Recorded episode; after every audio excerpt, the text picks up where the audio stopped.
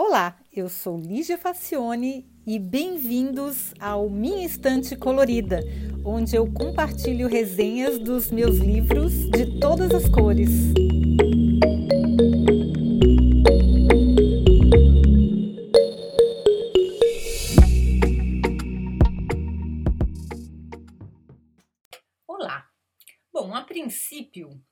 Livro chamado User Friendly: How to Hidden Rules of Design Are Changing the Way We Live, Work and Play, que numa tradução livre seria mais ou menos user friendly, como as regras secretas do design estão mudando a maneira como vivemos, trabalhamos e jogamos, de Cliff Kwang e Robert Fabricant.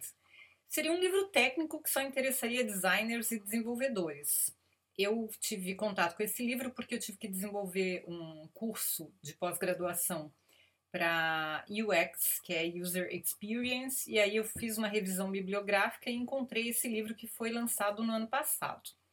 Mas aí, lendo, estudando, eu penso que todo mundo devia saber um pouquinho sobre como os objetos que nós usamos no dia a dia evoluíram do ponto de vista da amigabilidade. Nossa, que palavra muito estranha, amigabilidade.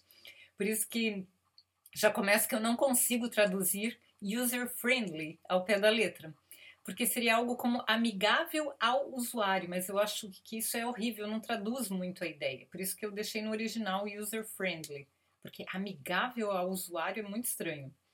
O americano Harlan Crowder, programador da IBM, foi uma das primeiras pessoas a usar esse termo para se referir a um computador e isso foi ainda nos anos 1960.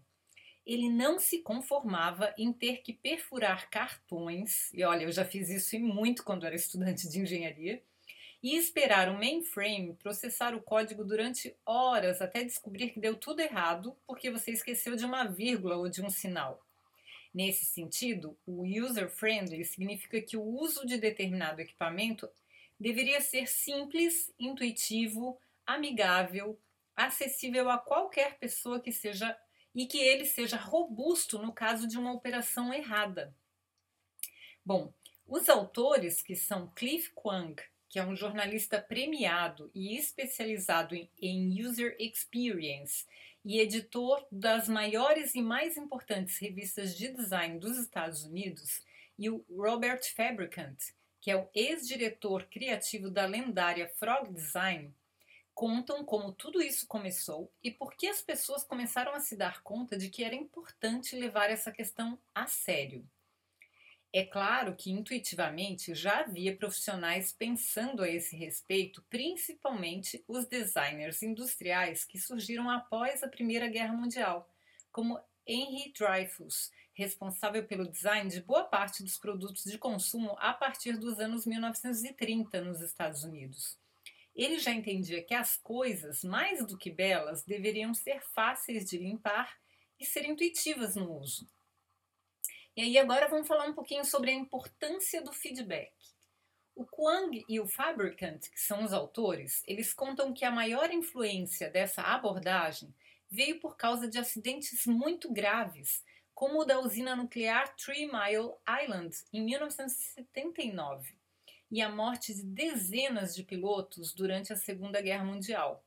No caso da usina, os operadores não tinham feedback sobre o que estava acontecendo. Tipo assim, olha, eles apertavam um botão para abrir uma válvula, mas eles não tinham a confirmação de que ela realmente tinha sido aberta. Além disso, todos os instrumentos estavam misturados, dificultando a visualização do sistema. No caso dos pilotos de avião, eles se enganavam porque o painel de controle também era muito mal desenhado. Bom, meu pai era mecânico de avião e eu me lembro de que ele sempre dizia que esse era o meio de transporte mais seguro que existe e só aconteciam acidentes por falha humana. O povo técnico se acostumou a responsabilizar humanos onde o problema real era o mau design. Bom, no caso dos pilotos, os estudiosos da época chegaram a tentar classificar os pilotos que cometiam erros como uma classe de pessoas propensas a esse tipo de comportamento. A ideia era encontrar pessoas especiais que tivessem o perfil adequado. Olha só. Só depois de se dar conta de que era muito mais inteligente redesenhar as interfaces para que elas se adequassem ao modo de pensar do ser humano e não o contrário, é que acabou nascendo uma disciplina chamada ergonomia. O princípio é, era que as máquinas deveriam ser fáceis de operar, pois aí o desempenho do ser humano também aumentava. Um dos primeiros profissionais a se ocupar dessa questão foi o engenheiro e cientista cognitivo Donald Norman, que, por sinal, foi quem inventou o termo User Experience, que ia muito além da ergonomia, pois levava em consideração os aspectos psicológicos e não apenas funcionais. Então, User Experience é experiência do usuário. É aquilo que o usuário sente e experimenta quando ele entra em contato com qualquer equipamento ou qualquer interface ou qualquer qualquer objeto, na verdade, seja uma maçaneta, uma torneira, um computador, um aplicativo, qualquer coisa. Bom, a ideia era entender por que os erros ocorriam e de que maneira os humanos pensavam e sentiam e como as máquinas poderiam ser moldadas, levando em conta esse ambiente e esse comportamento. Essa linha de raciocínio acabou dando origem a outras áreas especializadas do conhecimento, como a ergonomia, a economia comportamental, que tem a preocupação em fazer as máquinas amigáveis, além de considerar que as nossas mentes nunca serão perfeitas. Mais do que isso, são justamente as nossas imperfeições que nos fazem ser quem somos. E temos que aprender a conviver com isso. Então, projetar de forma user-friendly é adequar os objetos ao nosso redor à maneira como nos comportamos. O design não se baseia mais em artefatos, mas em padrões de comportamentos. Todas as nuances de se projetar novos produtos podem ser reduzidos a duas estratégias fundamentais. Primeira, encontrar as causas das nossas dores e tentar eliminá-las. Ou, segunda, reforçar o que nós já fazemos com um novo objeto de maneira que seja tão fácil que ele se torne uma segunda natureza. Mas a gente vai ver esses dois itens ainda com mais exemplos para ficar mais claro. Mas primeiro vamos ver a importância das metáforas. Por que, que é tão importante a gente é, destacar a metáfora e usar bastante? Bom, segundo o linguista George Lakoff, em conjunto com o filósofo Mark Johnson, é praticamente impossível pensar sem recorrer a metáforas, pois elas são o nosso modelo mental mais básico, a nossa noção sobre o mundo real. É onde a gente faz paralelos de uma coisa nova que a gente está aprendendo de, com uma coisa que a gente já conhece, que já faz parte do nosso dia a dia. Pense nas imagens inbox, que são fechadas e protegidas, que precisam da sua atenção para que elas existam. E o feed, que é um alimento, ou stream, que é um fluxo, uma esteira de comida que vai passando e vai seguir mesmo que você não esteja prestando atenção. É por isso que as redes sociais, elas usam esses termos. O feed, que é o alimento, ela vai, vai passando. Se você não vê, azar o seu. Independente de você prestar atenção ou não, o feed vai correndo. A próxima vez que você for, você já perdeu tudo e vai passar outras coisas no lugar. Já o inbox, que é dentro da caixa, ele só aparece quando você abre a caixa para ler. Então, essas metáforas são muito importantes para que a gente aprenda a usar as coisas. Um exemplo importante de metáfora é o painel do carro híbrido Fusion da Ford. esse carro foi bem interessante, eu achei esse exemplo aqui.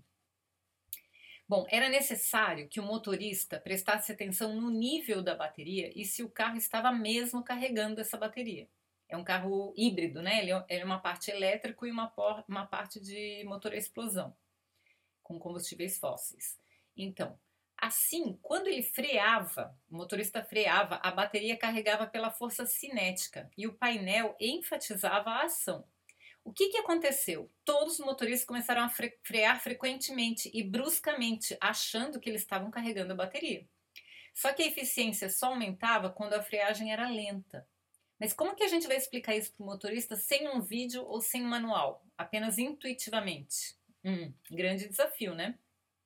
Você não pode fazer um manual de instruções para explicar para o motorista que ele tem que frear bem lentamente, porque se ele frear muito rápido, a bateria não vai carregar com a mesma eficiência de que ela carrega em outra situação. Enfim, Era complicado. Uma ideia foi o computador de bordo ficar dando pito no motorista imprudente. Mas quem gosta de levar bronca ainda mais de uma máquina, né? E considerando a cultura, principalmente a americana, dirigir um carro significa ter controle, ser independente. Seria um baita estraga prazeres colocar uma máquina dando palpite, né? Ninguém merece. Era só desligar a máquina, todo mundo ia mandar ela calar a boca e não ia funcionar.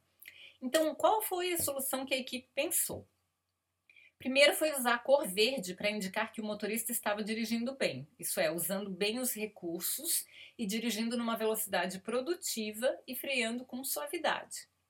Após muita pesquisa, os desenvolvedores resolveram usar metáforas de folhas verdes que têm a ver com a ecologia. Quando a viagem era eficiente, as folhas verdes caíam digitalmente sobre o painel. Quando não, as folhas desapareciam, indicando que o motorista não estava contribuindo com a preservação do meio ambiente. E o resultado disso foi incrível. As pessoas deixaram de fazer viagens curtas, que poderiam ser feitas a pé, porque ficavam com peso na consciência ao matar as folhinhas verdes. E até as crianças começaram a prestar atenção na maneira como os pais estavam dirigindo. Olha só, só com um recurso visual de folhinhas aparecendo e desaparecendo, sem ter que dar instruções, sem ter que dar bronca, sem ter que colocar um manual com, enfim, explicar isso de uma maneira intuitiva para os motoristas. Então, uma das lições sobre metáfora é que as pessoas só vão entender se elas se importam com o tema. Quem compra carros elétricos ou híbridos, teoricamente, pelo menos deve se importar com o meio ambiente, por isso que a metáfora foi bem aceita. As metáforas elas podem salvar vidas, como no caso do desfibrilador projetado pela IDEO nos anos 1980. Qualquer leigo podia usá-lo, pois só tinha três passos descritos e um botão do lado de cada um, indicando a sequência correta. A gente quase não presta mais atenção, mas um dos fatores preponderantes, além da invenção do mouse para a popularização dos computadores, foi a metáfora da escrivaninha, com suas pastas, seu lixeiro sua agenda e tudo mais, porque desktop em inglês é escrivaninha, né? Então, quando a gente fala, ah, eu não, está no meu desktop, está na minha escrivaninha, então aparece ali o lixeirinho, a agenda, as pastas, enfim. Por isso fica mais fácil de a gente entender como usar o computador. Uma vez que o objeto computador se tornou familiar, os elementos não precisaram ser mais tão literais do ponto de vista gráfico. E aí eles começaram a ficar mais estilizados. Quando a Apple implementou a função arrastar para deslocar um arquivo ou foto, aí a intuição chegou às crianças. O botão um clique, one click da Amazon é uma das maiores revoluções da história do e-commerce. O seu impacto na internet só pede para o botão like do Facebook. Porque são coisas fáceis, né, gente? São coisas intuitivas. E a metáfora é uma coisa tão fundamental que a tentativa de grandes empresas como o Facebook de prover internet acessível para todo o planeta tem falhado pelo simples fato de que as pessoas de países subdesenvolvidos e com nível de instrução mais baixo não entendem o que é internet. Muitas pessoas acham que a internet e o Facebook são a mesma coisa. Eu, pessoalmente, já ouvi falar de alguns casos. E por isso elas não tiram todo o proveito que elas poderiam ter da ferramenta. E a outra coisa que chama atenção é a empatia e a humanidade, que são muito importantes para a gente desenvolver sistemas. Ou seja, sem calçar os sapatos do usuário, não há como projetar algo que o emocione, que o motive, que seja intuitivo para ele. Por isso, os autores dizem que o design centrado no usuário nada mais é do que a empatia industrializada. É a gente se colocar no lugar do outro para projetar alguma coisa que seja boa para ele. E afirmam ainda mais que nós somos melhores em resolver um problema quando ele é interessante e desafiador. E só a empatia nos ajuda nesse ponto, pois os problemas mais interessantes não são óbvios. Ele conta a história de uma estudante que foi trabalhar para uma repartição do governo britânico. A sua missão era descobrir por que se gastava tanto com pessoas machucadas por cortadores de grama. A moça mergulhou de tal maneira na questão que descobriu que o verdadeiro problema estava no design dos cortadores. O povo ficava distraído enquanto cortava a grama, pois não era uma tarefa que exigisse muita atenção. O resultado é que passava o cortador pelos próprios pés, causando graves acidentes. Esperta, ela foi logo atrás dos fabricantes para sugerir melhorias, mas ninguém deu bola. porque o prejuízo não era deles, e lembrem-se, por muito tempo, o culpado de tudo era o humano que era fraco das ideias, não um mau design. No final, ela acabou num dos mais consagrados estúdios de design do mundo, que é a Ideal. Essa empresa, além do método design thinking, que você também já deve ter ouvido falar, também foi responsável pelo desenvolvimento do mouse para a Apple. Então, como conclusões, a gente pode dizer que além de ótimas histórias, muitas dicas e curiosidades, o livro ainda tem um apêndice com um resumo da história do user friendly, que começa em 1716, quando Luís, Luís XV resolveu colocar braços na cadeira do trono de maneira que ficasse mais confortável. De certa forma, isso contribuiu também para a projeção visual do poder e do privilégio. Passa ainda pela invenção do volante para controlar melhor o carro, que antes só tinha uma alavanca, né?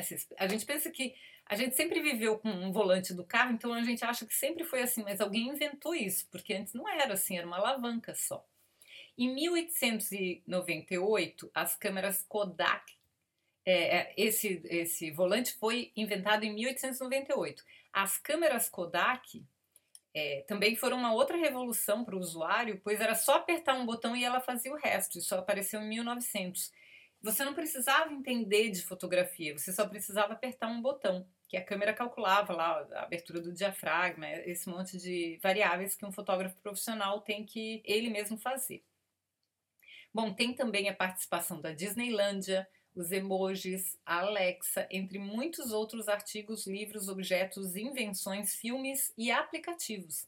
Ele termina com a Lei Geral de Proteção de Dados, regulamentada pela União Europeia em 2016. Olha, apesar de ser um livro técnico, ele é muito acessível e ele é muito fácil de ler e eu recomendo a leitura para geral. Nada a perder, tudo a ganhar. Espero que vocês tenham gostado e até a próxima!